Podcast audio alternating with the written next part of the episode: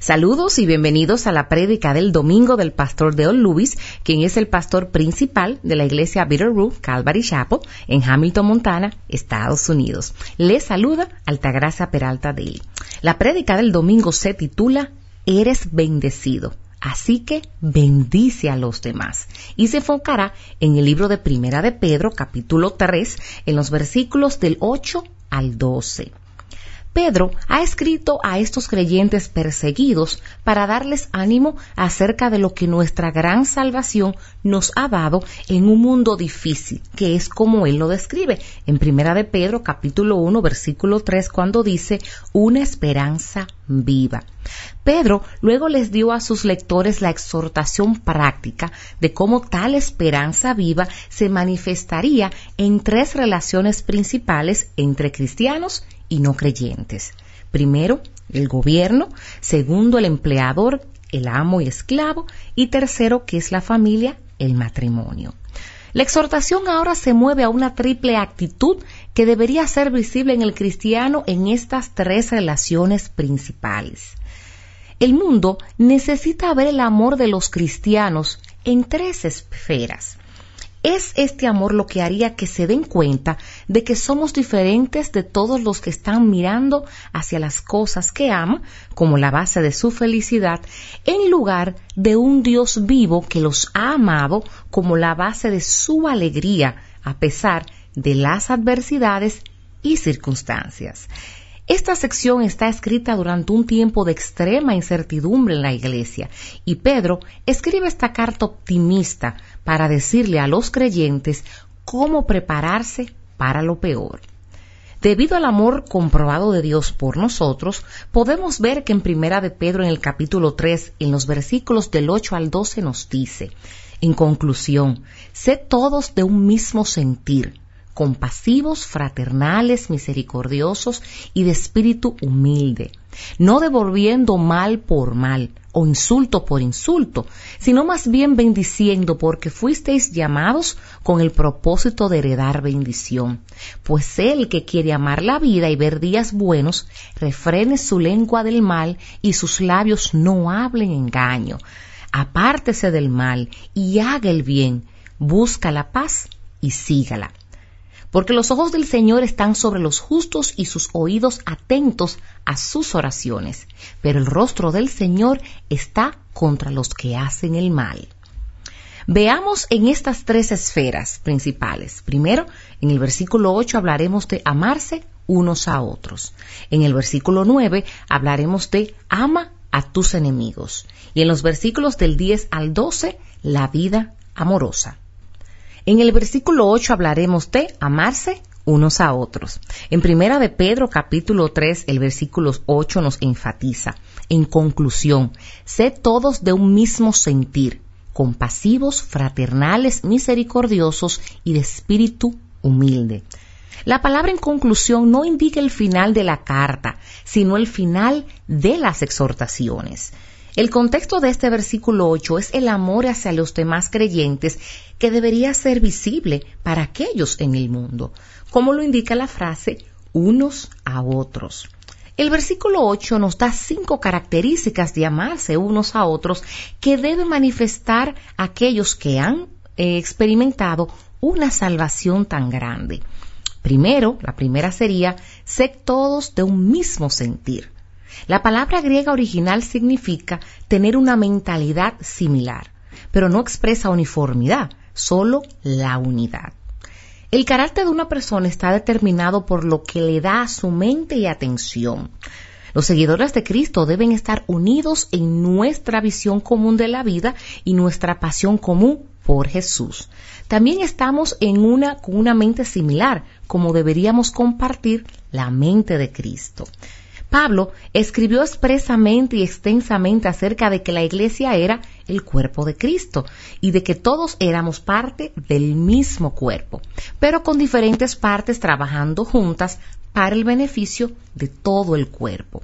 En el cuerpo físico nuestras partes individuales tienen grandes diferencias, tanto en propósito como en función, pero sirven juntas en perfecta unidad y servicio, y también el cuerpo de Cristo.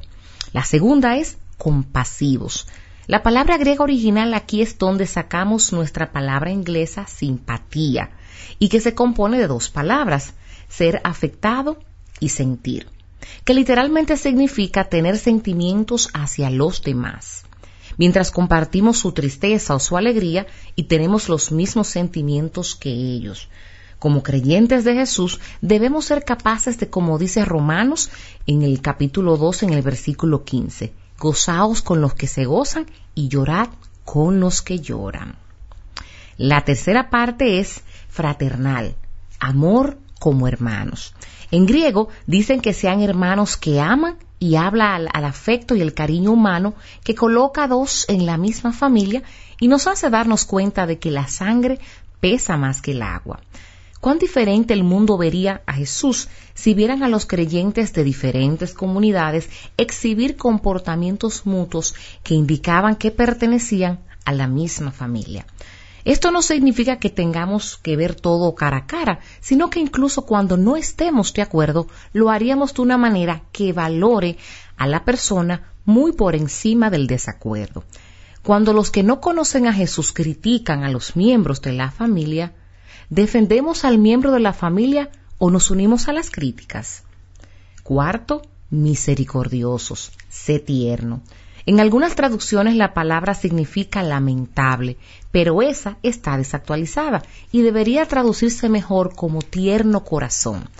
La verdad es que el efecto continuo del amor de Jesús en nuestros corazones debería tener un efecto de ablandamiento en nuestros corazones hacia los demás especialmente en la misma familia de Cristo.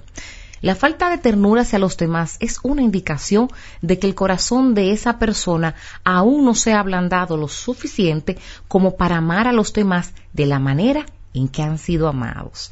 En el Imperio Romano esto no era un rasgo admirable, ya que era un signo de debilidad y no de fuerza.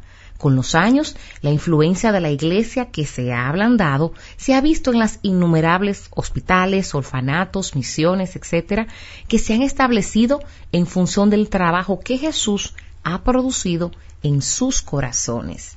Y quinta, espíritu humilde, sé cortés.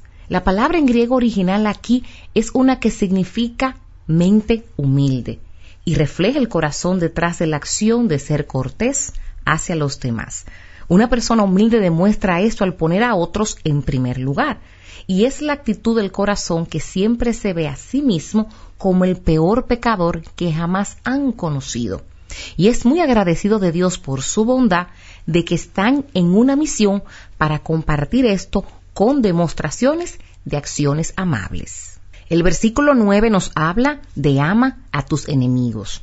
En primera de Pedro, en el capítulo 3, versículo 9 nos dice, no devolviendo mal por mal, insulto por insulto, sino más bien bendiciendo, porque fuisteis llamados con el propósito de heredar bendición. La segunda forma en que el mundo necesita ver la diferencia en cómo amamos los cristianos es cómo nos comportamos con aquellos que nos odian, lo que el mundo llama sus enemigos. Queridos, escuchen, ya que esto es algo que debemos recordar regularmente y solo tenemos dos enemigos. Primero, la persona que se llama mentirosa y el Dios de este mundo, a quien Pedro describirá en Primera de Pedro capítulo 5 versículo 8 como sed de espíritu sobrio, estad alerta, vuestro adversario, el diablo, anda al acecho como león rugiente buscando a quien devorar. La persona que veo en el espejo todos los días es la segunda, cuya carne nunca mejorará y debe morir diariamente con el fin de vivir para Jesús. Quienes que ves en el espejo eres tú mismo. Los lectores de esta carta fueron tratados horriblemente por los ciudadanos de este mundo y Pedro les estaba advirtiendo que lo peor aún estaba, aún no estaba por llegar. Sí, tenían que prepararse, pero no por estas acciones, no por tratar de esconderse de los que le odian, no por buscar llenarse de armas para atacar a los que le odian, pero en lugar buscar llenarse de armas en amor para amar a los que los odian. Como cristianos, el mundo está mirando para ver cómo amamos a los que nos odian y se verá de tres maneras. Primero, podemos devolver el mal por el bien, que está a nivel demoníaco. Segundo, podemos devolver el bien por el bien y el mal por el mal, que es el nivel humano no regenerado. O tercero, podemos devolver el bien por el mal, que está en el nivel de Jesús y lo que estamos llamados a hacer como sus seguidores. No debemos tratar a nuestros enemigos sobre la base de la justicia, que sería ojo por ojo y diente por diente. En cambio, debemos tratar a nuestros amigos como Dios nos ha tratado, en misericordia y no en justicia. El seguidor de Cristo no debe devolver el golpe cuando ha sido golpeado o atacar a una persona cuando ha sido atacado. Jesús nos dijo cómo debemos comportarnos en Mateo capítulo 5 versículo 44 cuando dijo que debemos, pues yo os digo, amad a vuestros enemigos y orad por los que os persiguen. El mundo está observando cómo amamos a quienes nos odian y no están de acuerdo con nosotros. Y cuando damos bendiciones en lugar de maldiciones, se dan cuenta de por qué lo hacemos. Y la respuesta a esa pregunta es lo que Jesús ha hecho para nosotros. Pedro continúa proporcionando una verdad notable de que estamos llamados a hacer esto y al hacerlo heredamos una bendición. Las persecuciones que sufrimos hoy, donde elegimos bendecir en lugar de maldecir, solo se muestra nuestra bendita herencia en gloria. Vaya, qué forma tan increíble de ahorrar para nuestra jubilación permanente. Al compartir una bendición hoy con aquellos que no lo merecen, recibimos una bendición tanto ahora como en la eternidad. El cristiano que bendice cuando es maldecido se enriquecerá en su relación con Jesús como ningún otro.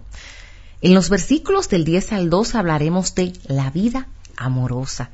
En primera de Pedro capítulo 13 en los versículos del 10 al 12 nos dice, pues el que quiere amar la vida y ver días buenos, refrene su lengua del mal y sus labios no hablen engaño. Apártese del mal y haga el bien, busque la paz y sígala, porque los ojos del Señor están sobre los justos y sus oídos atentos a sus oraciones, pero el rostro del Señor está contra los que hacen el mal. La última forma que en el que el creyente demuestra que es diferente al mundo es en la forma que aman la vida. Aquí habían creyentes que fueron muy perseguidos por tener verdaderamente días malos. Los ciudadanos no creyentes de este mundo dejan de amar la vida como la vida se derrumba y sus esperanzas y sueños parecen desvanecerse. Pero los cristianos estamos llamados a una esperanza viva. Hay tres lecciones que las personas pueden hacer sobre sus vidas, pero nosotros los cristianos podemos hacer una elección real durante nuestras vidas. Podemos cambiar estas elecciones en cualquier momento y de la manera que querramos, pero estas opciones tienen consecuencias y para mí solo hay un camino a seguir. Y te doy tres opciones. Primera, podemos hacer soportar la vida. Podemos ver la vida como una carga llena de dificultades y angustias o podemos adaptar una mentalidad de sonreír y soportarlo y levantarnos cada día para enfrentar la próxima paliza que la vida nos dará. Segundo, podemos escapar de la vida. Podemos ver la vida como algo para evitar y escapar, huyendo de la batalla y la rutina de la vida, con una botella, una píldora, una experiencia. O como una persona que simplemente trata de superar los sentimientos de desesperanza y desesperación. O tercero, podemos disfrutar la vida. Podemos elegir ver la vida como un regalo de Dios y saber que pase lo que pase, Él nunca nos ha dejado ni nos abandonará. Que Él tiene el control y que todas las cosas funcionan juntas para el bien de aquellos que lo aman a Él. Pedro cita el Salmo 34 y algunos piensan que esto fue parte de un himno de la iglesia primitiva. El salmo no se refiere a una persona que quiere vivir una larga vida, sino a una persona que quiere vivir bien la vida. Y esto Pedro resalta del Salmo 34 y señala que una persona que quiere vivir bien tendrá tres objetivos y lo presenta en su carta. Su primer objetivo, en primera de Pedro capítulo 3 en el versículo 10 cuando dice, refrene su lengua del mal y sus labios no hablen engaño. Jesús dijo en Lucas capítulo 6 versículo 45, el hombre bueno del buen tesoro de su corazón saca lo que es bueno. Si quieres amar la vida, evitarás hacer drama, tanto al hablar mal como al hablar engañosamente sobre los demás. No me gustan mucho las redes sociales, ya que parece que las personas simplemente no son muy felices y no aman la vida, sino que les encanta ser amados y queridos. Muchos de los problemas de nuestras vidas son el resultado directo de palabras incorrectas pronunciadas en un espíritu equivocado. Pedro, como todos nosotros, sabía lo que era abrir la boca y poner el pie en ella. Si queremos disfrutar de la vida, entonces debemos tratar de edificar a las personas y hacerlas sonreír y reír. No hay nadie de quien reírse mejor que de usted mismo, y la gran verdad es que nunca se quedará sin chistes que contarse. Segundo, primera de Pedro en el capítulo 3, en el versículo 11, cuando dice, apártese del mal y haga el bien. A continuación, si quieres amar la vida, tendrás que alejarte de las cosas que solo te traerán la muerte, la separación del disfrute de una relación con Jesús. Pero no es suficiente simplemente planear no hacer el mal, debes planear hacer el bien. Muy a menudo escuchas los cristianos preguntarle a Dios, que, los bendiga a ellos. Pero si usted quiere disfrutar de la vida, deje de estar poniéndole a Dios que te bendiga, aparte de también pedirle que le permita ser una bendición. Tercero, en primera de Pedro capítulo 3, en, en la cápita del versículo 11b, busca la paz y síguela. Finalmente, si amas la vida, deja de buscar una pelea y comienza a buscar la paz. Pero no solo busques la paz, Pedro dice que sea su búsqueda perseguir la paz. Perseguir la paz es un trabajo duro a veces. Esto significa y puede significar que tendrá que modificar su estilo de vida, de las personas o las actividades que consigue que todos sus estados. Y puede significar que necesitas ponerte un tiempo de espera, que les recomiendo que busque la paz y que la persiga todos los días. Y en Primera de Pedro, en el capítulo 3, versículo 12, nos dice, porque los ojos del Señor están sobre los justos y sus oídos atentos a sus oraciones. Pero el rostro del Señor está contra los que hacen el mal Pedro termina esta sección en el marco del Salmo 34, donde nos damos cuenta de que no solo existe un beneficio directo de aplicar estas tres prácticas para amar la vida, sino que al hacerlo será favorablemente a los que lo hacen. Dios se inclinará para escuchar lo que tenemos en nuestros corazones y escuchará atentamente y estará más ansioso por responder lo que está en nuestro corazón que si lo pidiéramos en primer lugar. Hermanos, no tenemos un Dios lejano donde tengamos que suplicar y suplicar y luego esperar la oportunidad de que pueda escuchar o responder a los gritos de nuestros corazones. El cristiano que marca la diferencia en este mundo será el que ama a los demás, ama a los que los odian y ama la vida. La vida, tal vida, es nuestra, si así la elegimos pero no es una vida mimada y protegida que no tiene deseos ni dificultades. En cambio, tiene mucho más que la mayoría de las personas. Por lo que el cristiano ha descubierto es que no confiamos en circunstancias favorables para crear nuestra felicidad. Miramos al Dios viviente que siempre está presente con nosotros para brindarnos alegría en medio de un mundo sin Él.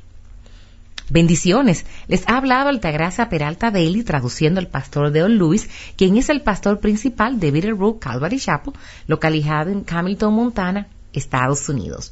Para mayor información y recursos en español, por favor visita www.bvcalvary.com en la sección Spanish. Si este mensaje ha sido de bendición para ti, compártelo con quien deseas que sea bendecido. Y si necesitas que oremos por ti, por favor, envíanos un correo electrónico a prayer.bvcalvary.com. Oramos para que tengas una maravillosa semana en el Señor.